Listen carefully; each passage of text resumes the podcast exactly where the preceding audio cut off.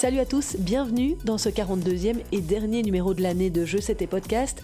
Au menu de ce lundi, mon troisième numéro hors série spécial Noël avec comme invité Steve Darcy, l'un des plus grands talents que notre pays ait connu, celui qui nous a fait vibrer tellement de fois lors des matchs de Coupe Davis. Cela fait deux ans maintenant que Steve a raccroché la raquette. Vous entendrez comment il gère son après-carrière. On parlera ensemble de son nouveau rôle au sein de l'AFT, la Fédération francophone de tennis, mais aussi de ses souvenirs sur le circuit, de ses joies, de ses regrets, de sa famille de son projet qui a récemment été inauguré, le centre Planète Paddle à Liège.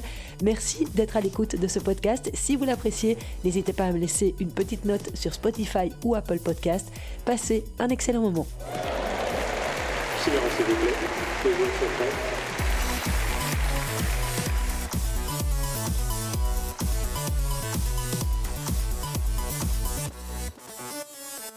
Merci beaucoup, Steve Darcy, d'être l'invité euh, de mon podcast. Donc, on est ici au centre euh, AFT euh, à Mons, ton nouveau lieu de travail. Comment tu t'y sens? Ça fait maintenant deux ans que tu es retraité. Comment se passe cette nouvelle vie?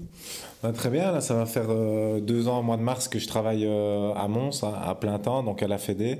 J'étais en charge avec deux autres entraîneurs et un entraîneur physique des, des pros. Euh, maintenant, ça va un petit peu changer, donc il n'y aura plus de pros et plus de tennis études. On va vraiment refondre euh, tout en, en, une entité. Comme ça, on va, on va pivoter un peu. Parfois, les, les, les entraîneurs du, du, team pro qui étaient avant le team pro vont aller un peu au tennis études. On va un peu échanger les rôles pour avoir un peu plus de diversité et apporter un peu plus chacun de notre côté. Quelles sont les grosses différences entre les deux? Bah donc les jeunes, les moins de 17 ans, mais ils vont tous à l'école et puis s'entraînent en fin de journée, parfois en matinée euh, quand ils n'ont pas école parce qu'ils ont quand même des horaires aménagés. Tandis que nous, les plus de 17 ans, bah, ils, ont, ils ont terminé l'école, donc ils sont, professionnels. Euh, c'est leur, euh, leur travail, leur gagne-pain, donc ils s'entraînent toute la journée. C'est essentiellement ça la, grosse différence. Et donc les professionnels, tu les accompagnes sur le circuit ITF principalement? Oui, on a trois entraîneurs tennis et un entraîneur physique, comme j'avais dit, et euh, euh, on, se partage un peu les voyages. Je pense que cette année, j'ai dû partir 15, euh, 17 semaines peut-être, donc quand même, quand même pas mal. On est tous partis plus ou moins, plus ou moins la même chose. On s'est bien séparé le travail. Maintenant, voilà, c'est quand même encore pas mal de voyages, beaucoup de déplacements, mais ça fait partie du, boulot. Qui sont les deux autres entraîneurs? Julien Onclin et Ananda Van Den Doren et l'entraîneur physique Alexandre Blervac. Et quand tu retournes comme ça sur le circuit, tu as une pointe de nostalgie euh, Non, pas du tout. Non, la nostalgie n'est pas du tout là. Non, je suis, content de, voilà, de continuer à pas voyager, de voir autre chose. Euh, de les voir évoluer en tournoi, ça c'est sûr, mais, moi personnellement, non, les, les, tournois ne me manquent pas. Euh, j'ai pas besoin d'aller dans les grands chelems, j'ai pas besoin d'aller dans un gros tournoi, ça je m'en fous complètement. Je suis content quand je revois des, joueurs que j'ai côtoyés, bien sûr, mais, mais j'en recôtoie aussi dans les, dans les plus petits tournois, des joueurs qui entraînent maintenant. À, dans les ITF, euh, il y en a plusieurs.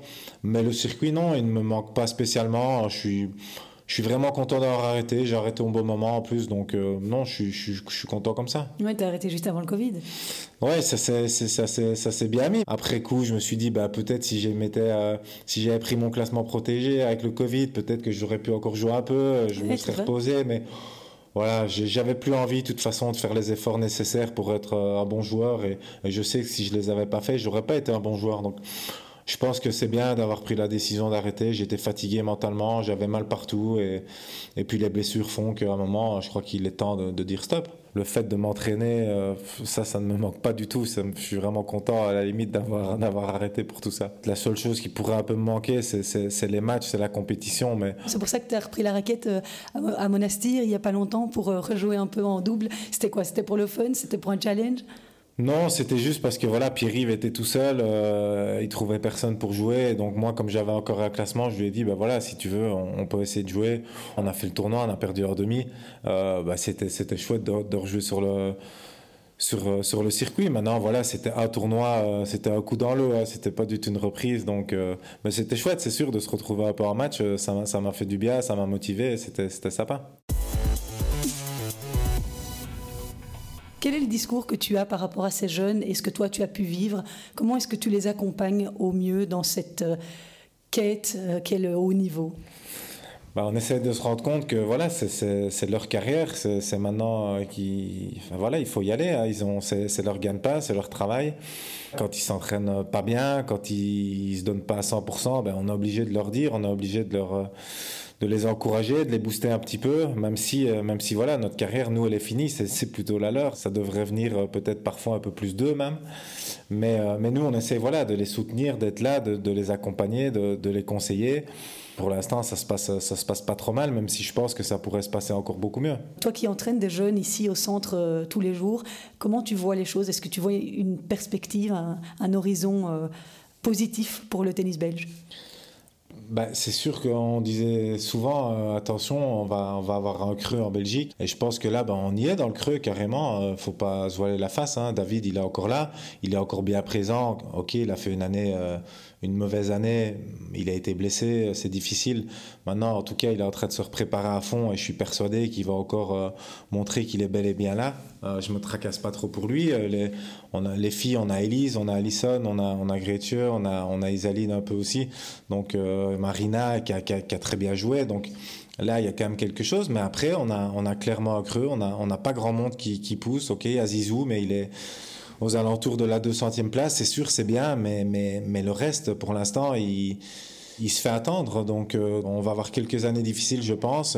J'avais une discussion avec euh, Justine, euh, que tu connais bien la semaine passée, qui me disait qu'aujourd'hui, on avait l'impression que les jeunes avaient envie de tout, mais très vite, et qu'ils prenaient plus suffisamment le temps d'aller au bout des choses, de s'entraîner vraiment comme elle le faisait à l'époque, et comme certainement toi, tu as dû le faire.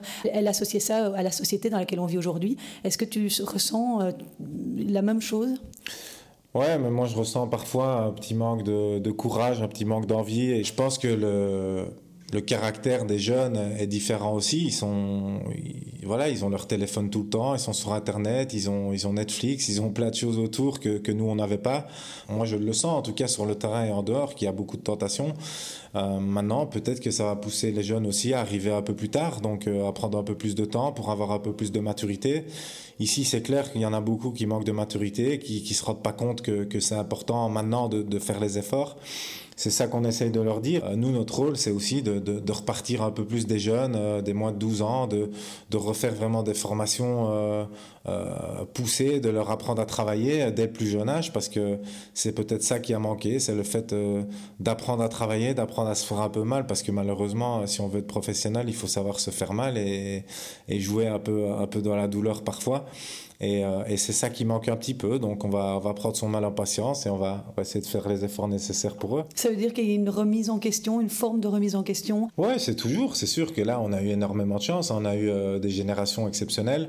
Dans un tout petit pays comme le nôtre, je pense qu'il euh, y a beaucoup de gens qui nous enviaient. Maintenant, je pense pas que ce soit essentiellement la FT. Hein. Je crois que ce soit, je peux parler à, avec la fédération française, avec les autres fédés. C'est un peu le même problème. C'est un peu un problème bah, générationnel comme on dit et, et c'est là où il faut nous euh, peut-être euh, voilà repartir un peu de, plus bas de l'échelle essayer de, de faire réapprendre aux, joueurs à s'entraîner à travailler et puis et puis ça va revenir mais il faut pas non plus euh, euh, cracher dans ce qui s'est passé. On a eu des super joueurs, on en a encore qui jouent bien, qui, qui tardent un petit peu à, à sortir, à sortir du livre. C'est vrai qu'on aimerait bien que ça arrive tout de suite, mais, mais c'est tellement compliqué, le niveau est, est, tellement fort, euh, tout le monde a faim de tennis, tout le monde a envie de jouer, tout le monde s'accroche euh, à fond. C'est de plus en plus dur. Maintenant, euh, il faut pas, faut pas perdre patience. Il hein. faut continuer de s'entraîner dur. Il faut faire ce qu'il faut. En faisant ce qu'il faut, en se donnant à 100%, c'est pas, c'est pas une certitude. Donc euh, c'est ça qui est difficile, c'est que euh, il faut être patient, il faut être courageux et il faut, voilà, faut vraiment s'accrocher. Et, et en faisant ça, peut-être que tu as une chance un jour d'être un bon joueur de tennis. En même temps, chez les femmes, on voit certaines qui, à 16 ans, euh, sont euh, hyper performantes. On a vu une Raducanu, euh, Léla Fernandez, Coco Gauff, qui est un exemple depuis des années. Est-ce que c'est mieux d'éclore à cet âge-là, aussi jeune, ou est-ce que c'est mieux justement de prendre son temps, comme David, qui, lui a mis un peu de temps aussi? Je ne pense pas qu'il y a de modèle idéal. Je crois que chacun prend son temps et arrive à éclore un peu quand, il peut. Maintenant, on sait bien que les les femmes euh, sont beaucoup plus vite matures que, que les hommes. C'est bien de le reconnaître. Non, mais ça, c'est comme ça. Donc euh, voilà, moi, je suis pas étonné qu'il y a des jeunes joueuses qui, qui performent à, à, 16 ans et beaucoup moins chez les garçons parce que voilà, c'est beaucoup, plus euh, beaucoup plus physique, beaucoup plus. Euh, pas, pas, difficile parce que le tennis féminin a énormément évolué, mais les, les garçons sont moins matures, donc arrivent arrive moins vite sur le circuit. Je pense que chacun doit prendre son temps, chacun doit évoluer à son rythme. À quel moment, toi, tu t'es rendu compte que là, je sais que je peux y arriver? Ouais, la chance que j'ai eue, moi, c'est de, de, pouvoir jouer avec Olivier, avec Christophe Rocus, euh, ici à Mons. Et, euh, Et la fois où je me suis vraiment dit, euh, là, il y a quand même moyen de, de faire quelque chose, c'est à chaque fois que je jouais avec Christophe, qui était quasiment top 50, à l'entraînement, je le battais à chaque fois. je me dis, mais comment c'est possible? Le mec, il est 50. Euh, et à l'entraînement, je le bats à chaque fois. Donc si lui il arrive, moi je vais y arriver aussi. C'est pas possible autrement. Et donc euh, voilà, on en rigole souvent parce que c'est vrai qu'il était top 50. Moi j'étais nulle part. J'étais encore junior. Euh, et c'est pour ça qu'on essaye de voilà, moi j'essaye de jouer avec eux aussi. J'essaye qu'ils jouent avec des meilleurs pour qu'ils se rendent compte que c'est pas impossible et, et leur donner un peu de courage par rapport à ça. Qu'est-ce que tu gardes comme souvenir maintenant que tu es de retour euh, au centre ici? Des bons, des mauvais? Ça a été dur de, suivre cette formation? Tu disais qu'il fallait être courageux. Tu gardes des bons, des, mauvais souvenirs si tu devais euh, en parler aujourd'hui à tes enfants, par exemple? Oh, un peu les deux, un peu les deux. Euh, moi, je suis arrivé ici, j'étais en avance à l'école, dans, dans une autre ville, une autre école. Je suis arrivé à 11 ans, on était très très peu. Donc j'étais tout seul de mon âge, donc c'était c'était très dur. À l'époque, il n'y avait pas de pas d'ordinateur, pas de téléphone. Euh, on avait un coup de fil par semaine le jeudi euh, euh, pour dire à quelle heure on rentrait le vendredi. Donc c'est vrai que le début a été très dur. Maintenant, après, il y a eu beaucoup de moments de, de rire. On s'est super bien amusé. On était un chouette groupe. On s'entraînait ensemble. On faisait on faisait des des, des foot, des mini tennis. On on, on, jouait beaucoup en fait. Pas seulement au tennis, mais on faisait on faisait plein d'activités. Euh, extra tennis comme du foot, comme des, des cache-cache dans la salle de gym. Voilà, on a fait beaucoup de, beaucoup de conneries aussi, mais, euh, mais non, c'est des bons moments. Et puis, euh, et puis après, bah, c'est des moments où tu te dis, bah voilà, j'ai, j'ai fait des sacrifices pendant tout ce temps-là et au final, ça a quand même, ça a quand même fini par payer. Donc c'est une belle récompense. Avec qui tu étais quand tu étais au centre à Mons? Il y avait Reginald Williams, il y avait Chris Rocus, Olivier Rocus, Justine Hénin, il y avait Renaud Tis, Gaëtan Maquet, on a eu Maxime Gérard, on a eu voilà, je, vais sûrement en oublier plein, mais après, il y a eu Jérémy De Drogue, Alexandre Reichen qui sont venus un peu plus tard et, et euh, Julien Onclin euh, qui travaille avec moi maintenant. Donc, on a vraiment eu euh, pas mal de joueurs, mais c'est vrai qu'au début, on était, on était sept, on était très très peu. Quand tu regardes ta carrière, quels sont les moments les plus marquants? Voilà, si tu dois en retenir que quelques-uns. Bah, les plus marquants, je vais aller, je vais dire bah, les deux demi-finales de Coupe Davis qui ont été, qui ont été assez magiques. Euh, les finales, je les ai mis de côté parce que c'était une catastrophe. À ce point-là? Euh, Ouais, bah, c'était voilà, les demi-finales, c'était magique. Après, les finales, j'étais chaque fois blessé, j'étais pas prêt à jouer. Donc, euh, j'ai jamais vraiment pu profiter de ces, deux rencontres-là. C'est dommage après, après avoir fait quand même toute une campagne incroyable. Mais ça fait partie, ça fait partie du jeu. Sinon, je ressortirais bah, forcément mon match contre, contre Nadal, ça c'est évident où tout le monde en parle encore. Et, certaines victoires, voilà, ma victoire à Musford, ma victoire à Memphis, euh, qui resteront forcément ben, des, grands moments dans ma carrière, c'est clair. Et les moments les plus difficiles, ce sont quoi? Tes blessures? La blessure euh, contre Nadal, elle m'a vraiment fait mal parce que voilà, euh, j'avais un super tableau, je jouais super bien, tout était réuni pour que ça se passe bien. Malheureusement, voilà, je me suis déchiré l'épaule en tombant. À Wimbledon toujours. À Wimbledon, donc j'ai dû arrêter quasiment quasiment un an après m'être fait opérer. Et, euh, et je dirais, euh, allez, pour moi, les deux finales et, surtout la France ont été, euh, ont été des moments catastrophiques pour moi. Quoi. Quand on parle de Coupe Davis en Belgique, on, on pense à Steve Darcy. il y a eu une émulation autour de toi. Est-ce que tu serais prêt à, un jour reprendre le flambeau du Capitana, par exemple? Si l'opportunité venait, j'imagine que ce serait un rêve pour toi. Bah oui, c'est clair qu'on était dans une, une, super dynamique. On, on avait une super équipe, un super groupe on s'entendait tous bien avec Johan, ça se passait bien avec tout le staff, donc on avait vraiment une super équipe. Maintenant, euh, oui, c'est clair que si on me demandait un jour euh, d'être capitaine ou de faire partie de l'équipe ou d'avoir un rôle à jouer, bah, je pense que je dirais oui, euh, oui tout de suite. Maintenant, Johan fait du bon boulot, il est toujours en place, il est toujours apprécié de tout le monde, donc pour l'instant, je pense que c'est pas vraiment d'actualité, mais, mais si un jour on devait me poser la question, ouais, j'y réfléchirais évidemment. Est-ce que tu as regardé un petit peu la Coupe Davis la semaine passée? Est-ce que tu peux nous donner ton avis sur ce nouveau format qui fait vraiment polémique? Euh, bah non, j'ai évidemment pas regardé parce que je, voilà, je trouve que c'est ridicule, euh, ça n'a aucun intérêt. Euh, bah d'ailleurs, on voit, euh, voilà, comme Medvedev gagne, bah il y a aucune émotion, il y a rien. Donc c'était, pour moi, c'est assez, c'est assez risible de voir qu'on appelle ça encore la Coupe Davis. Pour moi, ça devrait être autre chose, la Coupe du Monde de tennis, comme on veut. Mais pour moi, ça devrait porter un autre nom, la Coupe Davis je pense que dans la tête de beaucoup de monde, que ce soit des joueurs, des spectateurs, elle est, elle est morte malheureusement. Tu aurais des pistes de solutions pour qu'on revienne à un modèle, euh, au modèle d'avant? Ah ben je pense que non, il y a, il y a tellement d'argent en jeu, il y a tellement de, de sponsoring là-dedans que, que, que c'est foutu. D'ailleurs, on voit qu'elle va sûrement partir à Dubaï. À Dubaï. Donc euh, voilà, forcément, bah, là, il y a beaucoup d'argent, forcément. Euh, mais voilà, c'est pour moi, la Coupe Davis n'existe plus. On a essayé de la sauver. Il y a plein de gens qui en ont parlé au moment où, où ça discutait de, changer le format, mais rien n'y a fait. Je crois que, euh, à nouveau, c'est l'argent qui décide de tout. Et ici, c'est la preuve que bah, l'argent a racheté la Coupe Davis, c'est clair, mais par contre, l'aura tué aussi. Même dans ces circonstances-là, ça t'intéresserait? Ça m'intéresse parce que c'est une compétition par équipe, donc euh, c'est quelque chose que j'apprécie beaucoup, le fait d'être en groupe avec un staff derrière.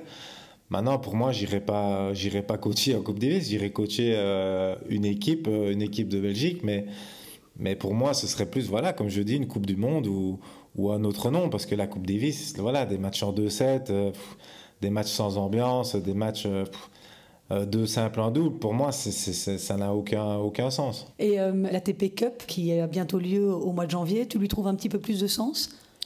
La TP Cup, ben, on l'avait fait il y, a, il y a, deux ans. Euh, c'était, c'était super, franchement, c'était vraiment top. c'était voilà, un peu comme le, comme le format de Coupe Davis maintenant, mais c'était plus euh, une compétition par équipe préparatoire à l'Australian Open. Donc c'était le moment était parfait, euh, il était bien mis, euh, c'était en Australie, donc c'était top. Les joueurs étaient motivés. forcément, ben, on peut pas dire le contraire. Il y avait aussi beaucoup d'argent, donc ça, attire aussi les, les bons joueurs, quoi qu'on en dise. Maintenant, la Coupe Davis en fin d'année, quand tout le monde est fatigué, quand tout le monde en a marre, évidemment, c'est compliqué. Le fait que tu aies fait ta carrière au même moment que Rafael Nadal et Roger Federer. Tu es content d'avoir pu faire partie de cette ère-là ou tu aurais préféré l'éviter?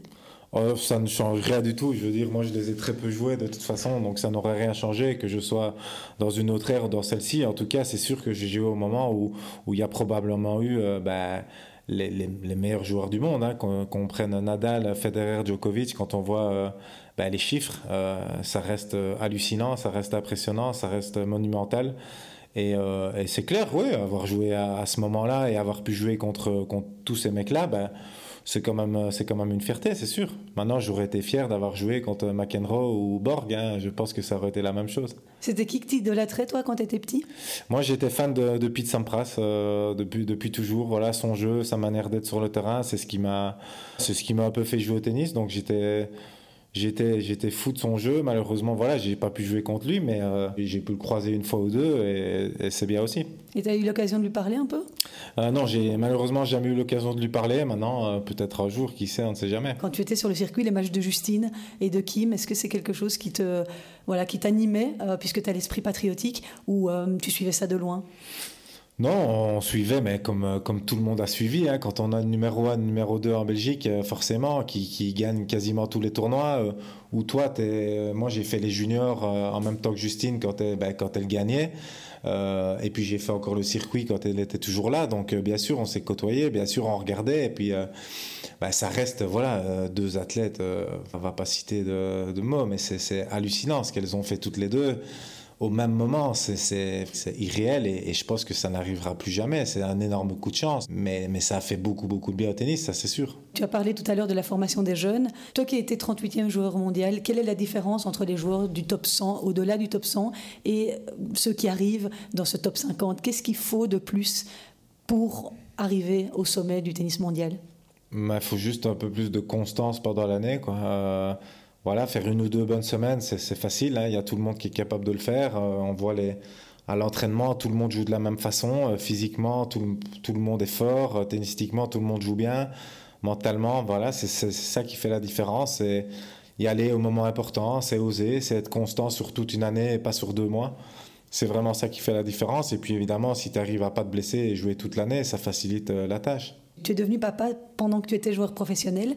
Est-ce que ça était un, quelque chose qui était compliqué pour toi J'imagine que maintenant tu dois profiter plus que jamais euh, de tes filles et que ça doit être euh, un super euh, moment pour elles de, de, voir de retour à la maison. Est-ce que ça a été compliqué pour toi à gérer? Bah c'était ouais c'était un peu compliqué parce que voilà tu sais que que tu as, que as ta petite fille à la maison, tu as envie de rentrer, tu pas forcément envie de partir. Et puis maintenant, j'ai été beaucoup blessé pendant, pendant ces périodes-là, donc j'ai pu m'en occuper pas mal. Ici, moi, je suis, je suis séparé depuis trois ans, donc je les ai, je les ai un petit peu moins, mais j'en profite beaucoup, beaucoup plus qu'avant. Et, et, là, c'est clair que quand je les ai près de moi, c'est génial. Quoi. Je, me réjouis de rentrer. J'ai euh, encore moins envie de partir qu'avant parce que plus elles grandissent, plus c'est gai.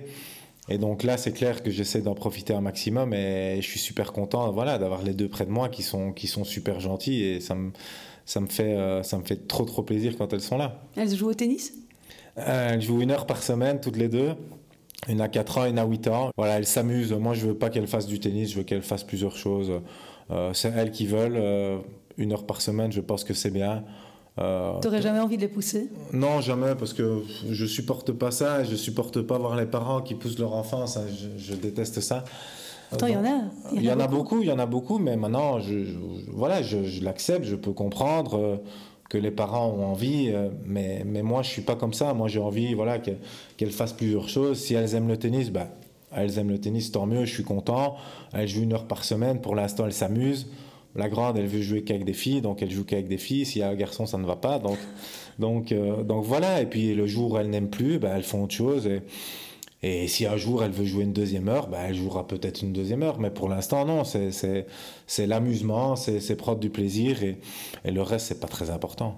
Est-ce que tu leur as montré euh, tes matchs de Coupe Davis, euh, ton match à Wimbledon non, on regarde jamais de temps en temps. Elle me dit ah, j'aimerais bien avoir une vidéo et puis j'ai un tableau dans, dans mon salon là euh, avec Nadal dessus et souvent elle me pose des questions mais on n'a jamais regardé parce que moi je regarde pas mes matchs. Ma carrière elle est derrière.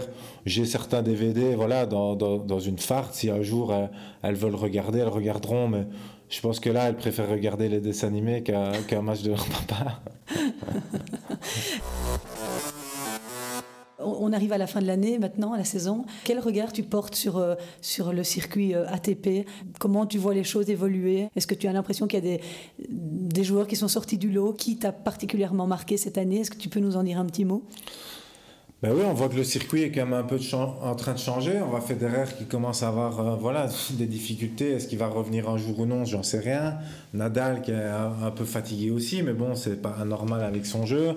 Euh, Djokovic qui a fait une année incroyable et je pense qu'il va, va battre tous les records. Ça, c'est plus ou moins une certitude parce que quand on voit son niveau de jeu, bah, il n'y a, a, pas photo avec beaucoup de joueurs. Et puis il y a beaucoup de jeunes qui sont arrivés. Hein. Il y a des, les Zverev, les Medvedev, les Alcaraz, les Sinner. Il y en a plein qui sont sortis du lot. Et là, quand on voit le Masters de Turin, il y a voilà, il y a des joueurs qui sont qui sont là euh, qu'on n'attendait pas, qui qui sont quand même malgré tout un peu des surprises. Donc oui, je pense que le circuit est en train de changer et, c'est bien parce que ça laisse la place à, pas mal de monde. Toi, tu étais à Turin, justement. Tu as été mis à l'honneur par l'ATP. Tu as regardé un peu des matchs. Comment tu as vécu cette expérience?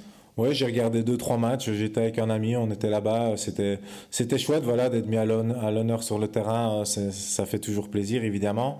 J'ai regardé un peu les matchs. Euh, c'était des beaux matchs. Euh, c'était une organisation exceptionnelle. Le fait d'aller au Masters, bah forcément, c'est quelque chose d'énorme. Euh, moi, j'avais jamais, j'avais jamais été voir. J'avais forcément jamais joué, mais j'avais jamais été voir non plus. Et c'était sympa.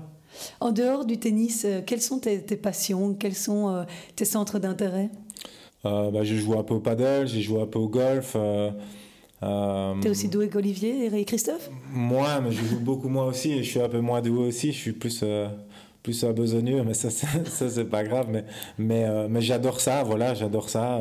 Et puis j'essaie de passer pas mal de temps avec mes filles quand je peux, forcément. Et ça, c'est la, la, grosse, grosse priorité. j'adore le vin, donc je fais pas mal de dégustations. Et, et voilà, j'essaie de, de, de, prendre du plaisir en dehors aussi. T'as une bonne cave?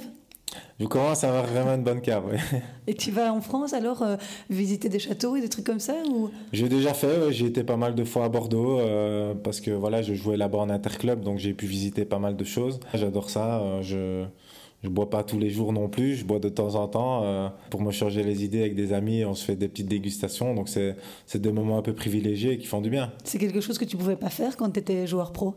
Ou tu t'autorisais parfois quelques petits écarts De temps en temps, il y avait des écarts. Je pense que euh, ne peut pas dire qu'on était irréprochable non plus. Il y avait des, petits écarts, il y avait de temps en temps des gros écarts, mais j'essayais quand même de calculer euh, les moments où je pouvais les faire. parce que voilà, quand, tu bois, malheureusement, tu as besoin d'un peu plus de récup que d'habitude. Maintenant, j'ai fait des erreurs comme tout le monde, évidemment.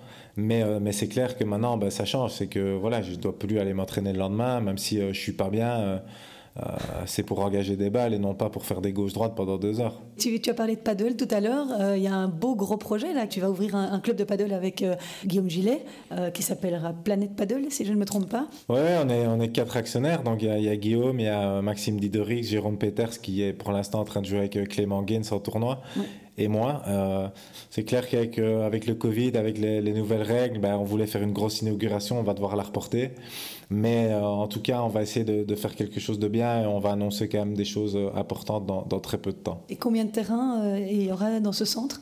On a cinq terrains couverts, on a quatre terrains à l'extérieur, on a une plaine de jeux, on a un restaurant, une, une, cafétéria, on a deux salles de réunion, une salle de sport, il y aura un simulateur de golf, donc on aura quand même voilà, ce sera un, mini-centre euh, où on pourra faire pas mal de choses euh, et, on va commencer par ça. Et si on sait se développer encore un peu plus, je pense qu'on essaiera. Mais pour l'instant, on va, rester là-dessus parce que c'est quand même quelque chose de, de colossal et, euh, est beaucoup plus colossal que ce qu'on s'attendait, donc, euh, donc on est content. Et donc une école, euh, une académie de paddle éventuellement? Oui, ouais, Jérôme Peters reprend, reprend l'école, donc euh, il y aura des cours. D'ailleurs, ils sont déjà bien complets d'après lui, donc ça c'est une bonne chose. On aura des abonnements d'hiver, des abonnements d'été, des cours, des stages. Donc oui, on va vraiment essayer de faire vivre le truc, essayer de faire des, des actions en journée, d'organiser pas mal de choses, de faire des dîners, des, des lunchs avec des sociétés, tout ça. On va essayer de faire pas mal, euh, pas mal de choses. Maintenant, il faut le temps que tout se mette en place et, que tout le monde trouve un peu ses marques avant vraiment de, de faire quelque chose de grand. Le, paddle, c'est euh, le sport en vogue qui marche hyper bien en Belgique. Oui, pour l'instant, c'est clair que c'est bien monté. On en parle beaucoup. Est-ce que ça va continuer, pas continuer? Je pense que voilà, c'est un sport qui commence à, prendre sa place, euh, tout à fait complémentaire avec le tennis. D'ailleurs, bah, il y a plein de clubs de paddle dans les clubs de tennis, donc ça c'est chouette. Il euh, y a beaucoup de gens qui ont accroché parce que voilà, pendant, pendant la pandémie, bah, ils ont pu jouer au paddle et pas au tennis. Donc il y en a beaucoup qui s'y sont mis et qui ont continué de jouer. Pour moi, c'est très complémentaire, c'est cool, c'est facile à jouer, on prend vite beaucoup de plaisir, c'est convivial. Donc. Euh, et si, si, tu devais euh, faire comme Clément, jouer quelques matchs sur le tour ou quoi, tu serais partant pour faire un peu de compétition au niveau paddle? Ouais, le problème c'est que j'ai pas énormément de temps, mais c'est sûr que si j'arrive à jouer un petit peu plus, euh, que ce soit avec Clément, avec Jérôme ou avec d'autres, euh, je pense que je vais essayer, je vais essayer de le faire. J'essaierai de faire quelques tournois quand même. Et puis, euh, puis on verra. Mais le but n'est pas d'être un joueur de paddle. Moi, le but, c'est d'être un entraîneur de tennis et le reste, c'est plus du loisir. Certains joueurs de paddle disent que les tennismen, ce pas des vrais joueurs de paddle. Euh, qu'est-ce que tu as à en dire? Bah, En tout cas, quand on vient du tennis, c'est sûr et certain qu'on progresse vraiment beaucoup plus vite. Donc euh, maintenant, c'est clair que c'est pas exactement la même manière de jouer. Les vrais joueurs de paddle et les joueurs un peu de tennis, ils ont, ils ont tendance à jouer complètement différemment. Mais, mais je pense que le joueur de tennis qui s'entraîne beaucoup au paddle va vraiment être très très fort. Merci beaucoup en tout cas, Steve. Et euh, bon, on espère qu'on te recroisera euh, prochainement. Avec plaisir, quand Merci tu veux. beaucoup. Merci. J'espère que vous avez apprécié cette interview. Si vous n'avez pas eu l'occasion, je vous rappelle que vous pouvez facilement réécouter les numéros spéciaux consacrés à David Goffin et à Christine Anquet ces deux dernières semaines en vous rendant sur les plateformes d'écoute Apple Podcast, Google Podcast, Spotify, Deezer. Je voulais vous remercier infiniment en tout cas de votre fidélité tout au long de cette année. J'espérais doubler mon nombre d'écoutes par rapport à 2020. Je l'ai pratiquement triplé. J'arriverai même peut-être à mon objectif de 10 000 écoutes avant la fin de l'année. N'hésitez pas à me laisser un petit commentaire, un avis sur mes réseaux sociaux, ça fait toujours plaisir. Je vous reviens dès le 10 janvier pour vous parler de l'ATP Cup et des premiers tournois de la saison avant l'Open d'Australie, Melbourne, Adélaïde, Sydney. Le programme sera chargé. D'ici là, passez d'excellentes vacances si vous avez la chance d'en avoir et de très bonnes fêtes. Ciao